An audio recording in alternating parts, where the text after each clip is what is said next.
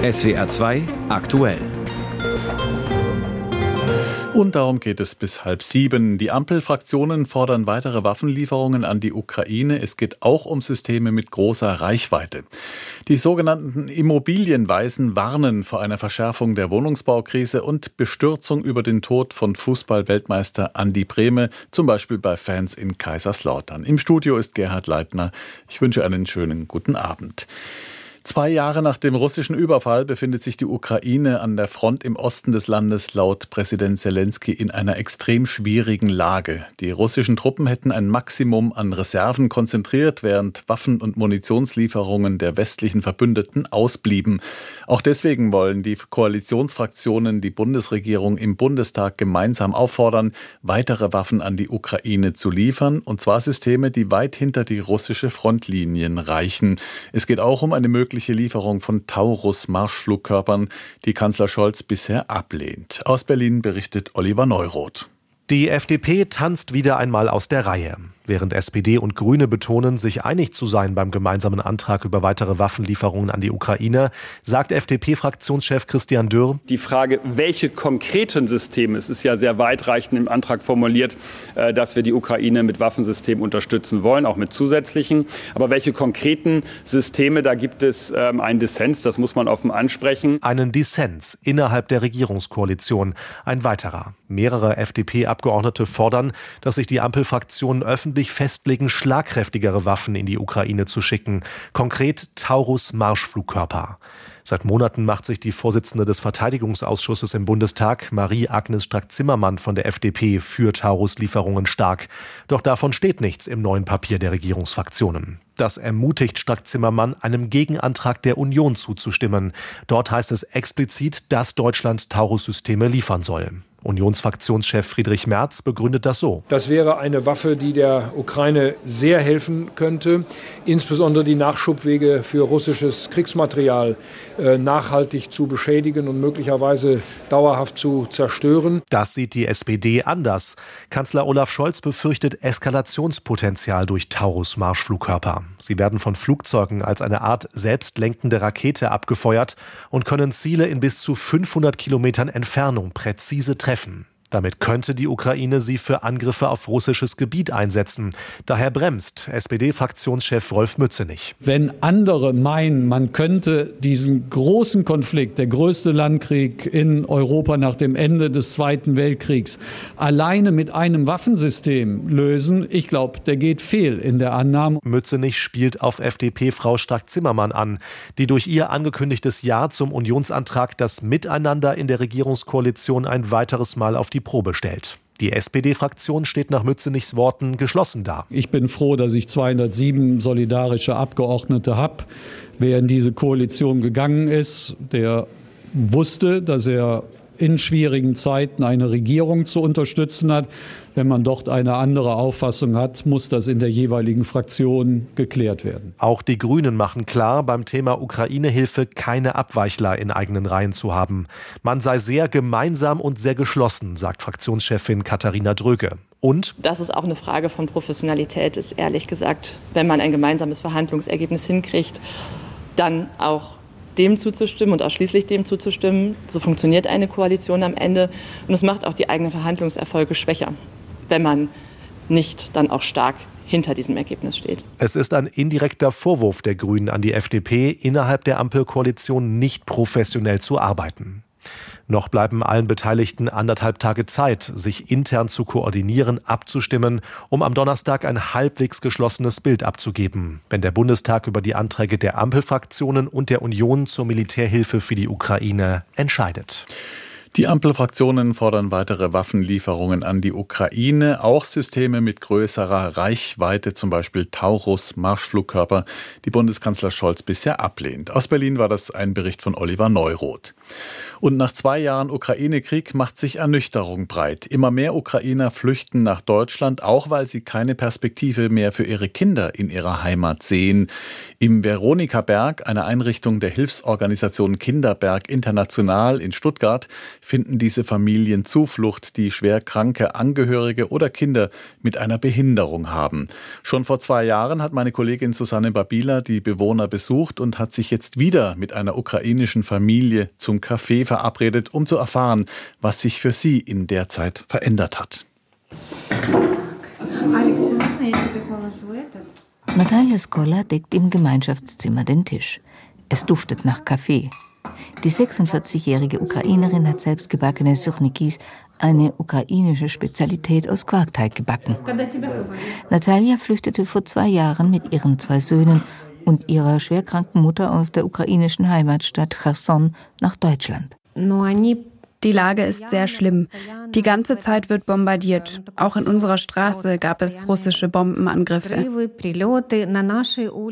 17-jähriger Sohn sitzt still auf der Couch und hört seiner Mutter zu. Serhi ist spastisch gelähmt und kann sich nur schleppend fortbewegen. Ihr Ehemann scrollt auf seinem Handy und zeigt Fotos, auf denen riesige Einschusslöcher an ihrem Haus und ihrer Garage zu sehen sind. Die Familie habe auf dem Land auch ihren Hof und alle Tiere verloren, erzählt er. Alles sei zerstört. Es ist schrecklich, weil wir unser ganzes Leben viel gearbeitet haben, um die Zukunft von uns und unserer Familie zu sichern. Aber jetzt, von allem, was wir hatten, bleibt nur ein Auto, mit dem Natalia mit unserer Familie nach Deutschland geflüchtet ist. Als Natalias Ehemann vor einem knappen Jahr auch seine Arbeit als Bankfilialleiter verlor, wollte er in die ukrainische Armee eintreten. Doch seine Ehefrau Natalia war dagegen. Natalia wollte das nicht wegen Sergei, unserem behinderten Sohn. Wir haben in unserer Familie entschieden, dass zunächst die jüngeren Männer, die weder Frau noch Kinder haben, in die Armee gehen. Wenn die Ukraine mich braucht, werde ich zurückgehen. Seit zehn Monaten wohnt der 45-Jährige im Veronikaberg, dem ehemaligen Mutterhaus der Veronika-Schwestern. Für Sahi und seine Mutter Natalia eine große Erleichterung. Ich hatte große Angst um ihn. Jetzt bin ich nicht mehr so nervös. Die Hausbewohner versuchen sich gegenseitig Halt zu geben, erklärt Alexander Iwanitsky. Keiner weiß, wann dieser Krieg endet, sagt er. Und das zermürbt uns alle. Diese Warten, den Warten, Warten, es ist viel zu schwer.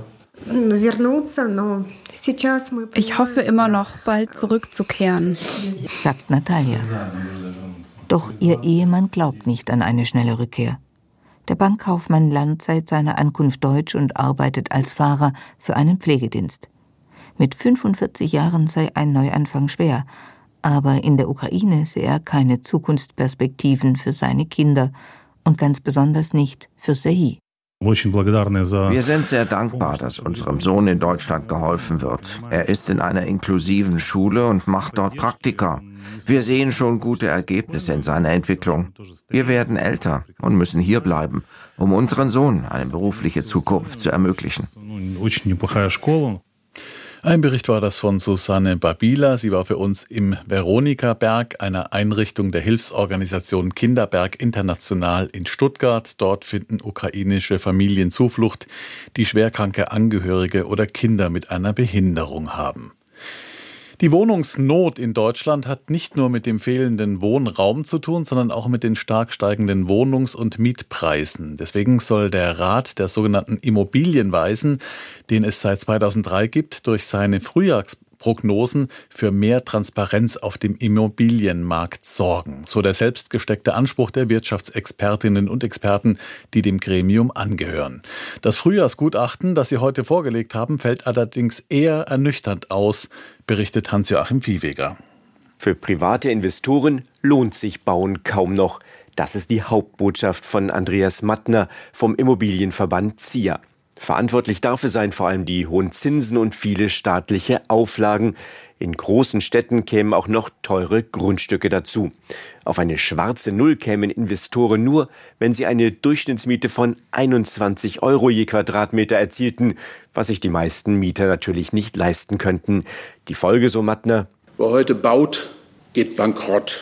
Ich könnte es auch mit den Worten der Minister Habeck und Lindner ausdrücken. Wir sind in Deutschland auch beim Bauen nicht mehr wettbewerbsfähig. Wenn die Politik nicht gegensteuere, dürfte die Zahl neu fertiggestellter Wohnungen schon bald unter die Marke von 200.000 pro Jahr sinken, obwohl sich die Bundesregierung doch 400.000 neue Wohnungen zum Ziel gesetzt hat.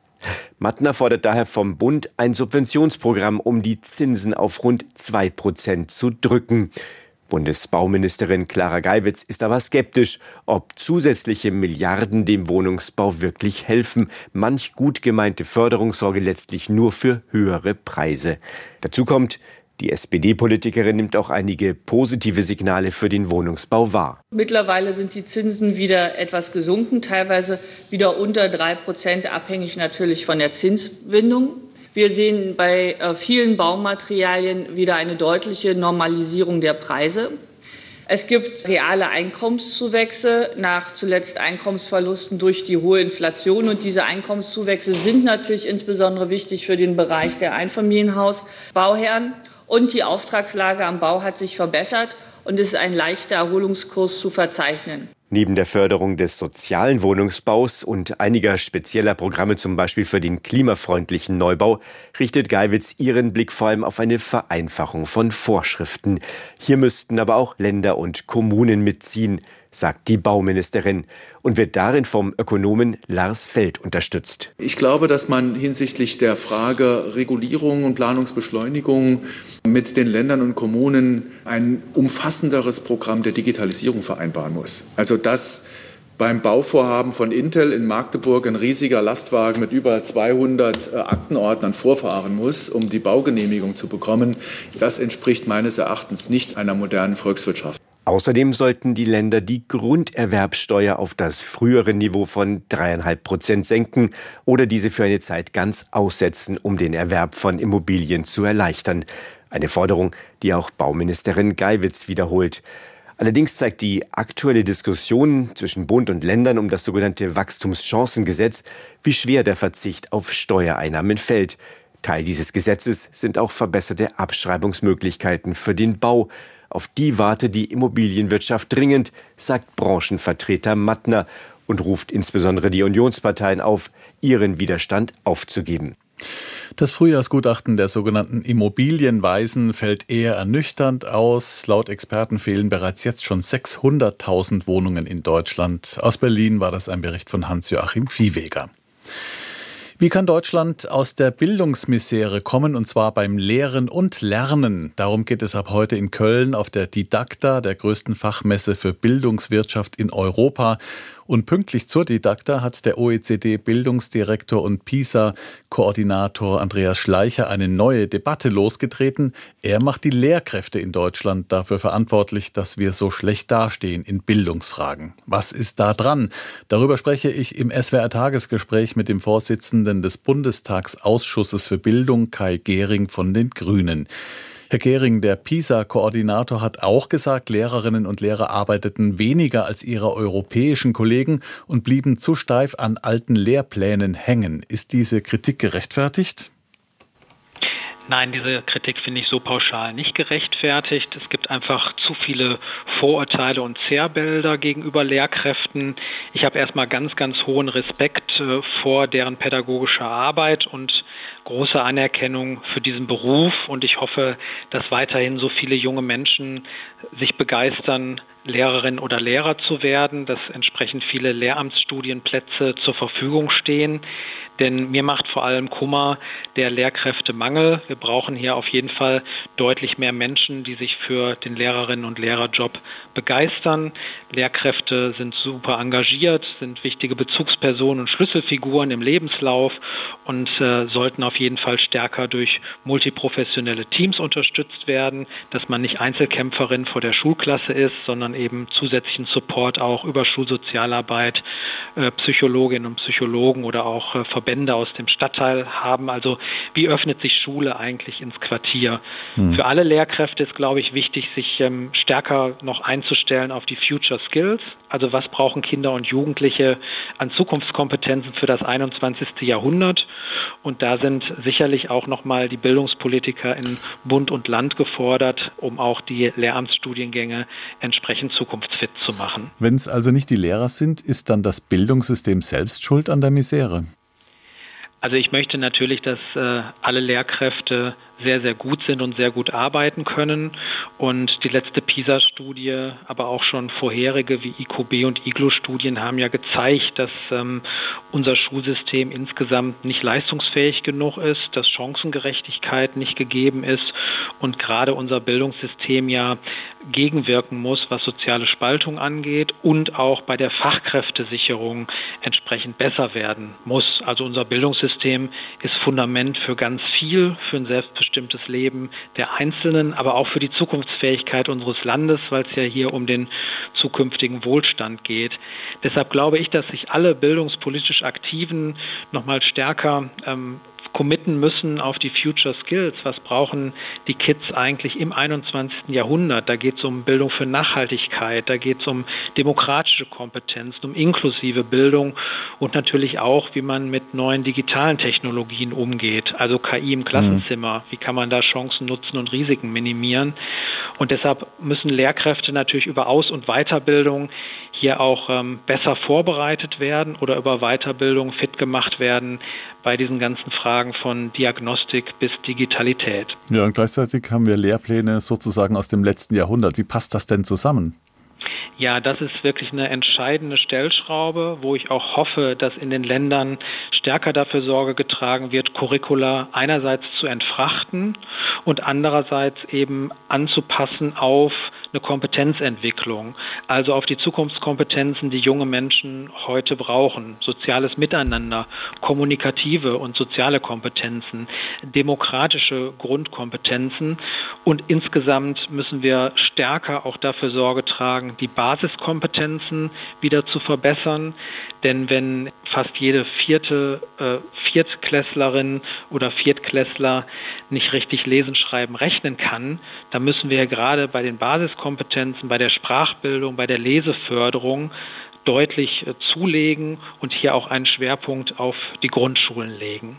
Ja, da muss ich jetzt aber sagen, Herr Gehring, das haben wir schon ganz oft gehört. Die erste PISA-Studie, die wurde im Jahr 2000 erhoben. Damals war von PISA-Schock die Rede. Das ist 24 Jahre her. Seitdem und das macht mich selber vorsichtig gesagt etwas ratlos bis wütend, führen wir jedes Jahr dasselbe Gespräch mit Bildungsexperten, weil sich offenbar nicht viel geändert hat.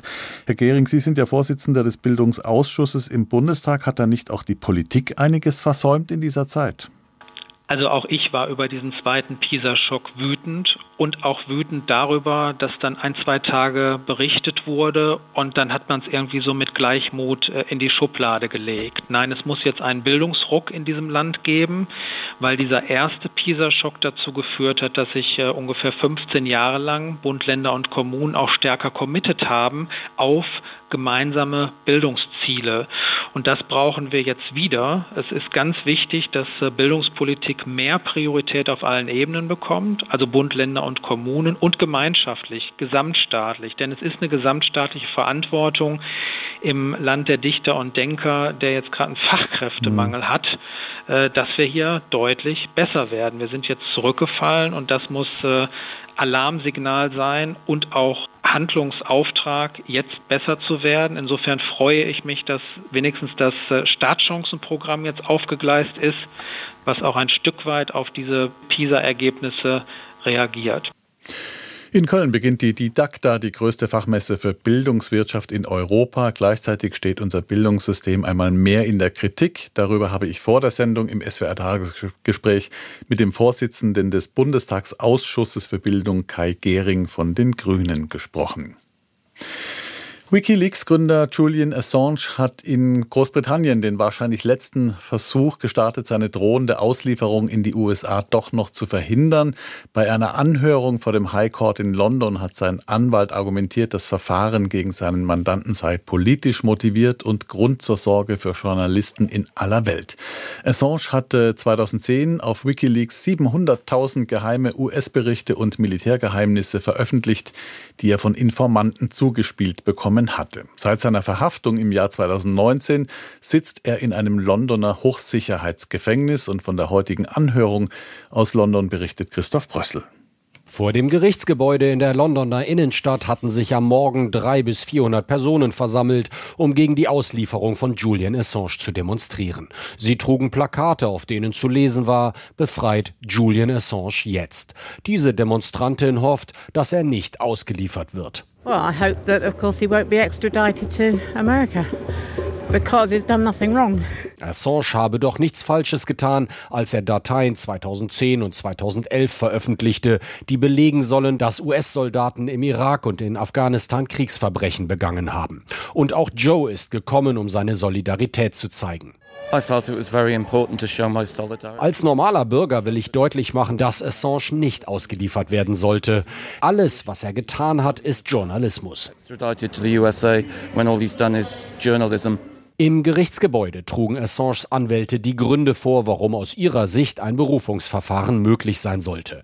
Anwalt Edward Fitzgerald sagte, das Verfahren sei politisch motiviert und Grund zur Sorge für Journalisten in aller Welt. Fitzgerald erklärte, Assange werde strafrechtlich verfolgt, weil er in Ausübung seiner üblichen journalistischen Tätigkeit geheime Informationen beschafft und veröffentlicht habe, die wahr und von öffentlichem Interesse seien.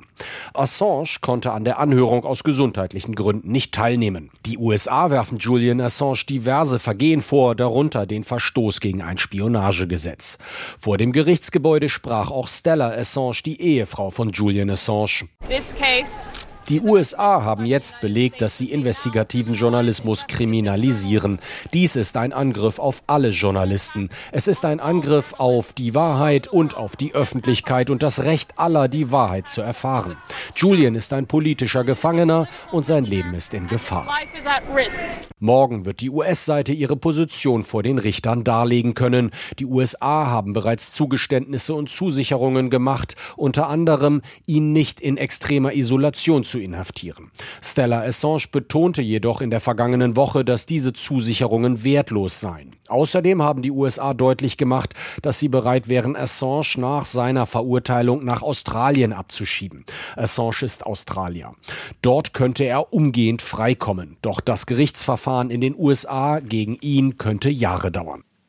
Heute hat die letzte Anhörung im Auslieferungsverfahren gegen Wikileaks-Gründer Assange begonnen. Er sitzt seit 2019 in einem Londoner Hochsicherheitsgefängnis. Das war ein Bericht von Christoph Brössel.